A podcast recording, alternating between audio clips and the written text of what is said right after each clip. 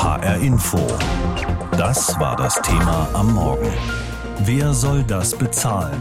Streit über das dritte Entlastungspaket. Und das haben sie nun wieder ausgiebig getan, gestern Nachmittag und gestern Abend. Viele Stunden lang haben die Regierungschefs und Chefinnen von Bund und Ländern beraten darüber, wer sich in welchem Umfang beteiligt an der finanziellen Unterstützung für die Menschen und Unternehmen, die die steigenden Kosten, zum Beispiel für Energie, allein nicht mehr schultern können. Aber geeinigt haben sie sich auch nach diesen stundenlangen Beratungen nicht auf den Wumms, den der Bundeskanzler versprochen hatte, obwohl sie doch alle nach eigenen Angaben konstruktiv in die Gespräche gegangen waren.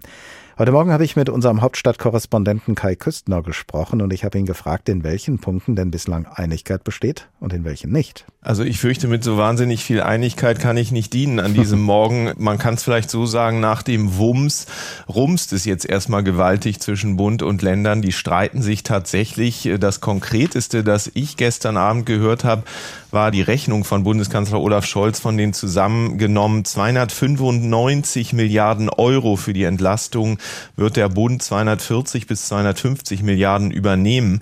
Aber jenseits dessen ist eigentlich überhaupt nichts geregelt. Nicht bei den Kosten für den Strom- und Gaspreisdeckel, nicht beim Wohngeld, nicht beim 9-Euro-Ticket-Nachfolger, bei den Flüchtlingskosten, bei den Hilfen für Krankenhäuser und Handwerk. Also die haben sich da richtig verkantet und das in Zeiten, in denen Russlands Präsident Putin kräftig an unseren Energiepreisen dreht. Dabei nehmen beide Seiten, sowohl die Bundes- als auch die Länderregierungen, für sich in Anspruch, konstruktiv gewesen zu sein. Wenn Sie, Herr Küstner, nun die gestrigen Beratungen mit den Diskussionen davor vergleichen, wagen Sie ein Urteil, welche Seite sich zuletzt mehr bewegt hat? Also so richtig äh, bewegungsfreudig zeigt sich aus meiner Sicht äh, keine der beiden Seiten. Der Kanzler hat ja diese Zahl ins Schaufenster gestellt von 240 bis 250 Milliarden, die der Bund übernehmen will. Das war natürlich die Botschaft, jetzt seid ihr Länder da mal nicht so knauserig angesichts dieser gewaltigen Summe. Also der Bund will zum Beispiel, dass die Länder sich bei der Finanzierung von Bus und Bahn, also beim 9 Euro Nachfolgeticket stärker beteiligen und sagt, das ist eigentlich eure, das ist Ländersache. Die Länder wiederum wollen, dass der Bund das Wohngeld zum Beispiel komplett übernimmt. Das sei Sache des Bundes. Also von wegen Pakt der nationalen Einheit im Moment, der ja angekündigt war. Ähm, und deshalb sind auch viele Länder, Ministerpräsidenten enttäuscht. Unter anderem auch der aus Hessen, Ministerpräsident Boris Rhein, hat gesagt, die Verhandlungen mit Bundeskanzler Olaf Scholz seien aus seiner Sicht eine Enttäuschung gewesen. Die Regierungschefs und Chefinnen von Bund und Ländern sagen ja, und in diesem Punkt werden Ihnen wahrscheinlich alle zustimmen, die Menschen in Deutschland brauchen schnell eine finanzielle Entlastung und sie brauchen schnell Klarheit darüber, wie die aussehen soll. Aber wie schnell kann das angesichts der Uneinigkeit zwischen Bund und Ländern jetzt noch gehen? Also es gibt in zwei Wochen ein weiteres Treffen der Ministerpräsidentinnen und Ministerpräsidenten, zu dem jetzt auch der Kanzler geladen ist. Da soll es also weitergehen. Die Hoffnung ist, dass bis dahin zumindest diese Expertenkommission, die sich ja über die genaue Ausgestaltung der Energiepreisbremse den Kopf zerbrechen soll, weitergekommen ist. Die soll jetzt am Wochenende sozusagen durcharbeiten und bis kommende Woche Ergebnisse vorlegen.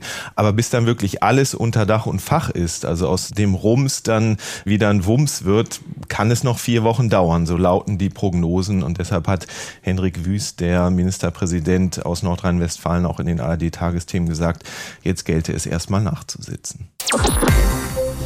Zeit genommen haben Sie sich, um darüber zu streiten, aber Sie werden sich noch mehr Zeit dafür nehmen müssen. Unsere Hauptstadtkorrespondentin Claudia Plass hat die Beratungen der Regierungschefs und Chefinnen von Bund und Ländern gestern Nachmittag und gestern Abend beobachtet und sie berichtet uns nun, wo es hakt. Wer übernimmt welche Kosten, um Bürgerinnen und Bürger in der Energiekrise zu entlasten? Diese Frage sorgte schon vor der Bund-Länder-Runde für Diskussionen. Eine Antwort darauf gibt es auch nach dem Treffen noch nicht, wie Bundeskanzler Olaf Scholz deutlich machte. Da gibt es noch Diskussionen, wie das im Einzelnen geschultert werden kann, die zwischen Bund und Ländern nicht abgeschlossen sind.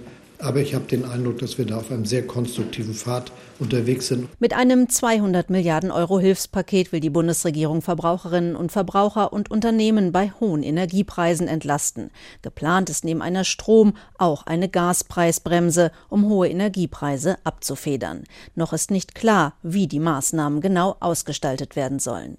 Zu dem 200 Milliarden Paket kommen drei Entlastungspakete. Insgesamt, so Scholz, würden die Maßnahmen ein Volumen in Höhe von 295 Milliarden Euro betragen. Den Großteil davon übernehme der Bund. Der Bund wird davon knapp 240, 250 Milliarden Euro auf seine Kappe nehmen und finanzieren. Und selbstverständlich freuen wir uns, dass wir mit den Ländern darüber jetzt sehr konstruktiv sprechen können. Noch aber ist offen, wie hoch am Ende der Teil der Länder bei der Finanzierung ausfällt. Weniger positiv fällt deshalb auch die Bilanz von Nordrhein-Westfalens Ministerpräsident Hendrik Wüst nach dem Treffen aus. Der CDU-Politiker zeigte sich enttäuscht. Die Länder seien konstruktiv in die Gespräche gegangen, sagte er und kritisierte. Die Bundesregierung hat heute trotz der konstruktiven Einstellung der Länder kaum Kompromissbereitschaft in ganz wesentlichen Fragen erkennen lassen. Man sei nur wenige Schritte vorangekommen und noch längst nicht am Ziel so wüst. Aus Sicht der Länder sei das im Ergebnis einfach zu wenig. In der Runde ging es unter anderem auch um eine Nachfolge des 9-Euro-Tickets für den Regional- und Fernverkehr. Die Länder fordern vom Bund grundsätzlich mehr Geld für den Nahverkehr. Eine Klärung konnte nicht erzielt werden. Auch andere Punkte seien offen geblieben, bemängelte Wüst, zum Beispiel die steigenden Energiekosten für Krankenhäuser, ebenso wie die Kosten bei der Unterbringung von Geflüchteten. Insgesamt hätten sich die Länder mehr Informationen gewünscht darüber, wie die Energiepreisbremsen wirken sollen. Menschen wollen schnell und wollen verbindlich wissen, wie hoch die Entlastung für sie persönlich konkret ausfallen. Und unsere Unternehmen brauchen Klarheit bei den Energiekosten, um Angebote schreiben zu können, um planen zu können. Die Heizsaison habe begonnen, betonte Wüst und forderte den Bund auf, Planungssicherheit zu schaffen. Niedersachsens Ministerpräsident Stefan Weil wies darauf hin, dass der Bund die Kosten für das Wohngeld übernehmen soll. Geplant ist eine deutliche Ausweitung des staatlichen Mietzuschusses. Auch wenn sich Bund und Länder noch nicht über die Verteilung der Kosten einigen konnten, der SPD-Politiker zeigte sich optimistisch nach dem Treffen. Alles in allem so Weil gute Gespräche, die sich heute noch nicht in die ganz konkreten Ergebnisse um, haben ummünzen lassen. In gut zwei Wochen werde es eine weitere Runde mit den Länderchefinnen und Länderchefs in Hannover geben. Weil betonte, die Bundesregierung werde dann einen, so wörtlich, qualifizierten Zwischenbericht geben. Das wird uns schon mal weiterhelfen, uns weiter an eine schnelle Entscheidung dann heranzuarbeiten. Der Ministerpräsident hofft, dass sich Bund und Länder spätestens Anfang November über die Finanzierung von Entlastungen einigen. Allen sei bewusst, dass die Bürgerinnen und Bürger und viele Unternehmen schnell Klarheit haben wollten. Aber diese Klarheit gibt es nach wie vor nicht, auch nicht nach stundenlangen Beratungen der Regierungschefs und Chefinnen von Bund und Ländern gestern Nachmittag und gestern Abend. Und wie unsere Hauptstadtkorrespondentin Anita Fünfinger das findet, das hören wir jetzt. HR Info. Meinung. Was soll auch herauskommen, wenn einer der wichtigsten Akteure bereits im Vorfeld wortwörtlich sagt, wir dürfen die Erwartungen nicht zu hoch legen? Richtig, genau das, was Niedersachsens Ministerpräsident und jetzt Vorsitzender der Ministerpräsidentenkonferenz Stefan Weil vorausgesagt hat, es könne nur einen Zwischenstand geben. Die Frage ist nur, was Millionen Menschen nun mit diesem Zwischenstand anfangen sollen. Können Sie damit Ihre Wohnung heizen? Haben Sie damit ein besseres Gefühl, dass der Staat wirklich alles unternimmt, um seine Bürgerinnen und Bürger zu schützen?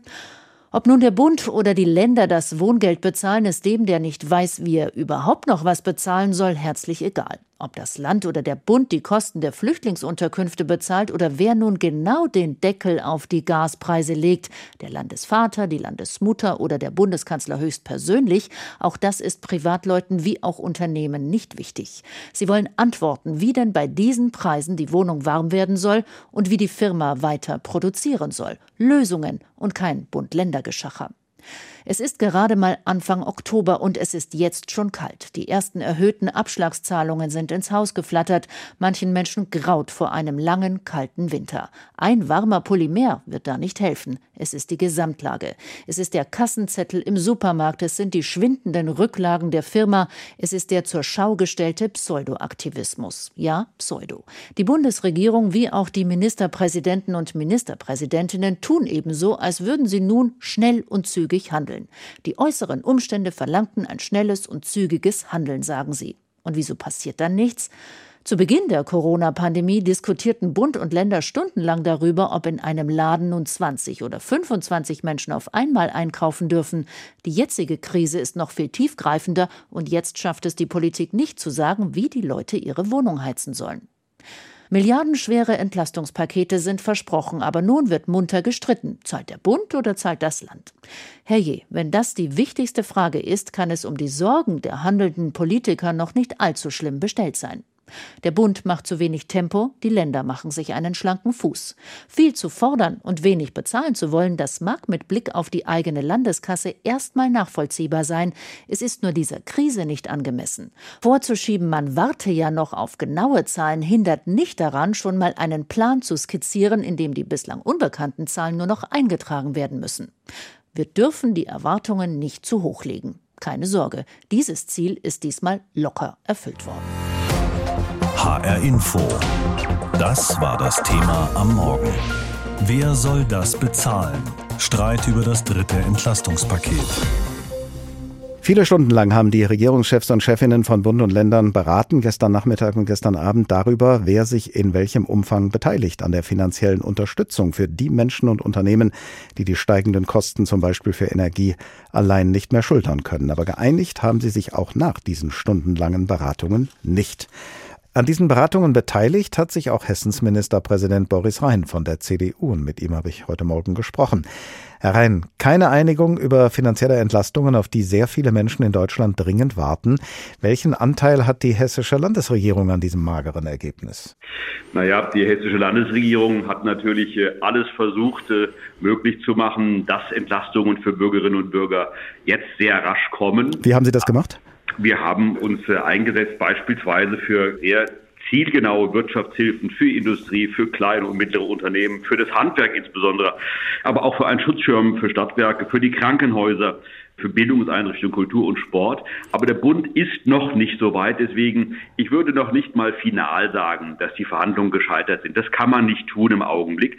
Der Bund muss erstmal genau wissen, was aus seiner Preisbremse wird und insbesondere, was die Expertenkommission zu dieser Preisbremse empfehlen wird. Und dann werden die Verhandlungen ja in zwei Wochen mit dem Bund weitergehen zwischen den Ministerpräsidenten und dem Bundeskanzler. Sie haben gesagt, Sie haben sich eingesetzt für Hilfsmaßnahmen finanzieller Art. Haben Sie auch dem Bund signalisiert, signalisiert, welche Mittel Sie als Landesregierung selbst einsetzen wollen dafür? Ja, selbstverständlich. Wenn Sie sich das Entlastungspaket 3 anschauen, dann sehen Sie ja, dass äh, das äh, Land Hessen alleine mit einer Milliarde Euro sich beteiligen müsste. Das ist ein Betrag, den wir in dieser Höhe nicht stemmen werden können. Und deswegen verhandeln wir ja gerade beispielsweise beim Wohngeld und bei anderen Punkten. Aber das Land Hessen hat selbst auch ein Hilfsprogramm aufgelegt, kürzlich beschlossen auf dem Sozialgipfel in Höhe von 200 Millionen Euro für Bürgerinnen und Unternehmen, aber insbesondere in Höhe von drei Milliarden Euro Entlastungen, die wir in einem entsprechenden Fonds mit Bürgschaften leisten können. Das beispielsweise will das Land selbst stemmen, um in Hessen Linderung und Entlastung zu schaffen. Der Bundeskanzler hat nach dem gestrigen Treffen gesagt, die Bundesregierung plane finanzielle Unterstützungen von insgesamt 295 Milliarden Euro und wolle davon 240 bis 250 Milliarden selbst übernehmen. 240 bis 250 von 295 vom Bund, das sind deutlich mehr als 90 Prozent. Ist es da wirklich so schwierig für Landesregierungen zu sagen, also bei so einem kleinen Anteil, der dann für uns bleibt, machen wir dann doch mit? Ja, Sie müssen ja zunächst mal sehen, es ist auch die Aufgabe des Bundes, das zu tun. Exakt die Aufgabe des Bundes ähm, im föderalen System. Und zweitens, die Länderhaushalte sind ja viel enger gestrickt als beispielsweise der Bundeshaushalt. Wir haben beispielsweise Pflichtaufgaben im sozialen Bereich zu leisten, aber insbesondere sind wir Personalhaushalte.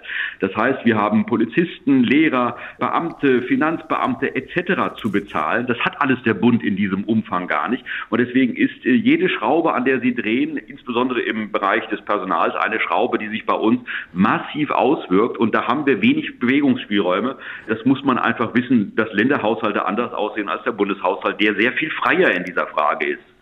Nach Auskunft unserer Leute in Berlin ist äh, die Einigung gestern an beiden Seiten gescheitert. Sie haben hier vorige Woche im Interview bei uns gesagt, Herr Rhein, ich halte gar nichts von Blockaden. Was werden Sie in den kommenden Tagen und Wochen tun, um diesen Satz zu beweisen? Ja, wir werden jetzt natürlich weiter Gespräche führen. Wir werden weiter mit den Ministerpräsidenten und dem Bundeskanzler demnächst äh, in Hannover auf einer Ministerpräsidentenkonferenz verhandeln. Also das ist jetzt nicht das Ende der Gespräche und auch nicht das Ende der Verhandlungen. Und ich bin nach wie vor dagegen, dass Dinge blockiert werden. Aber wenn es sein muss, kann es auch sein, dass wir in einen Verhandlungsausschuss zwischen Bundesrat und Bundestag müssen. Das kann geschehen. Das wollen wir nicht, aber es kann geschehen.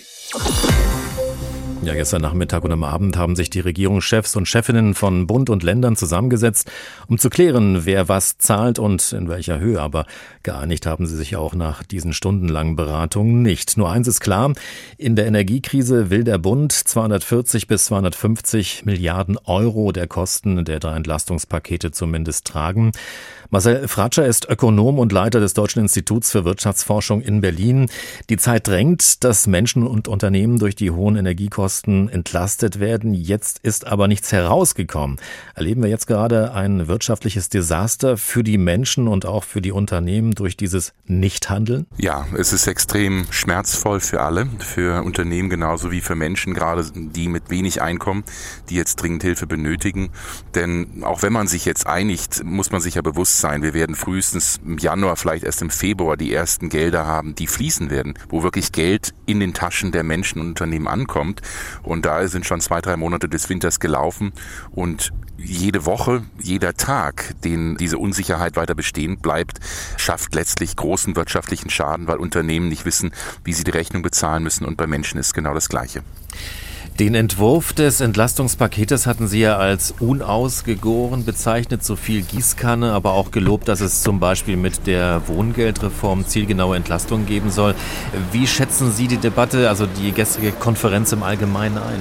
Meine Sorge ist, dass man sich wieder mal in politische Kämpfe verzettelt, dass also Menschen und dass die Politiker sich darum streiten, wer denn jetzt die Rechnung bezahlen soll, ob das jetzt die Länder oder zu welchem Maß es auch der, der Bund mitmacht und weniger darum geht, jetzt schnell zu helfen. Also wir befinden uns in einem Wahlkampf, bei dem letztlich die Menschen und auch die Unternehmen auf der Strecke bleiben. Und das darf sich eine Politik in einer so tiefen Krise nicht leisten. Es müssen die Hilfen jetzt schnell kommen. Man wusste genau, wo man die Probleme haben wird. Also wir hätten eigentlich schon vor sechs Monaten, vor fünf Monaten diese Entscheidung sehen müssen, über die jetzt verhandelt wird. Was ist jetzt eigentlich gut an diesem dritten Entlastungspaket? Also wo haben Sie Kritikpunkte? Gut am dritten Entlastungspaket ist sicherlich, dass man Menschen mit ganz wenig stärker unterstützen will. Also, dass man die Wohngeldbezieher von 700.000 auf 2 Millionen erhöhen will. Dass man jetzt auch gerade Menschen mit, mit wenig Einkommen ein bisschen stärker unterstützen will. Aber wer wirklich auf der Strecke bleibt, sind eben Menschen mit mittleren, geringen Einkommen. Also die, die keine oder wenig soziale Leistung erhalten und eben fast alles dieser zusätzlichen Kosten im Augenblick selber stemmen müssen. Jetzt streiten sich Bund und Länder ja weiter über die Finanzierung. In zwei Wochen wollen sie sich nochmal zusammensetzen, also an einen Tisch setzen. Ist das nicht viel zu spät, um wirklich uns allen, also dem normalen Otto-Normalverbraucher und eben auch der, der Industrie und den Unternehmen zu helfen? Naja, zu spät ist es nie, aber es ist eben sehr spät. Und es sind drei, vier, fünf Monate ins Land gegangen, ähm, bei denen man eigentlich schon Lösungen hätte umsetzen können. Also zu spät ist es mit Sicherheit nicht, denn bis März, April hinein werden natürlich die Strom- und vor allem die Gaskosten fürs Heizen enorm sein. Und je früher man anfängt, desto besser. Also zu spät hoffe ich nicht. Es kann schon sein, dass es die ein oder andere Unternehmen gibt, das in Schieflage kommt, das von Insolvenz bedroht ist. Deshalb meine Erwartung ist auch, dass die Politik sich noch mal weitere Lösungen überlegen muss, um eben in der Übergangszeit solche Katastrophen zu verhindern. HR Info. Das Thema. Wer es hört, hat mehr zu sagen.